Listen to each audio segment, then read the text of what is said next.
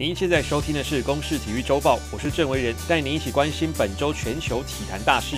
拜仁球迷激情庆祝，虽然今年欧冠决赛不开放球迷进场，但大家热情不减。对手巴黎圣日耳曼的球迷也在自家球场内加油呐喊。最后，拜仁靠着第五十九分钟的进球拿下今年欧冠冠军，队史第六度称王，也是史上第二次写下三冠王纪录。同样闭门进行的美国职篮 NBA 季后赛出现第一支晋级的球队，在奥兰多迪士尼世界进行的季后赛，波士顿塞尔提克当家后卫 Kemba Walker 攻下全场最高三十二分，带领球队以一百一十比一百零六击败费城七六人，塞尔提克以四比零横扫对手，率先晋级第二轮。戴着口罩进场，网球前英国球王 Andy Murray 来到美国参加辛辛那提公开赛。这是停赛近三个月后，ATP 职业网赛重启复赛，也是今年首场大师级别的赛事。首轮 Murray 花了两个半小时，才在三盘大战中以二比一艰苦获胜晋级。这是他今年的第一场比赛，也是魁违九个月以来的首胜。不过为了避免球员交通往返可能被新冠病毒感染，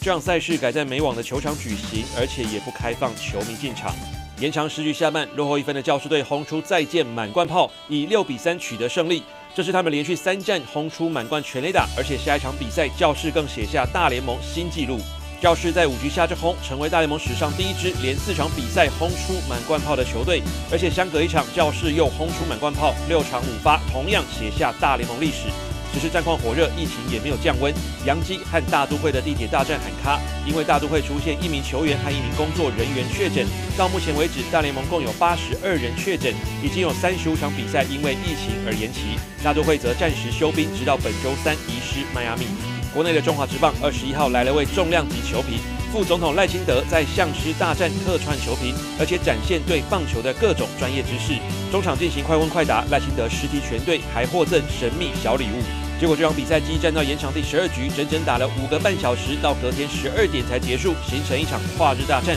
赛后赖清德也贴心准备宵夜，台南的米其林美食肉粽和四神汤来慰劳主播和球评。以上由公视新闻制作，谢谢您的收听。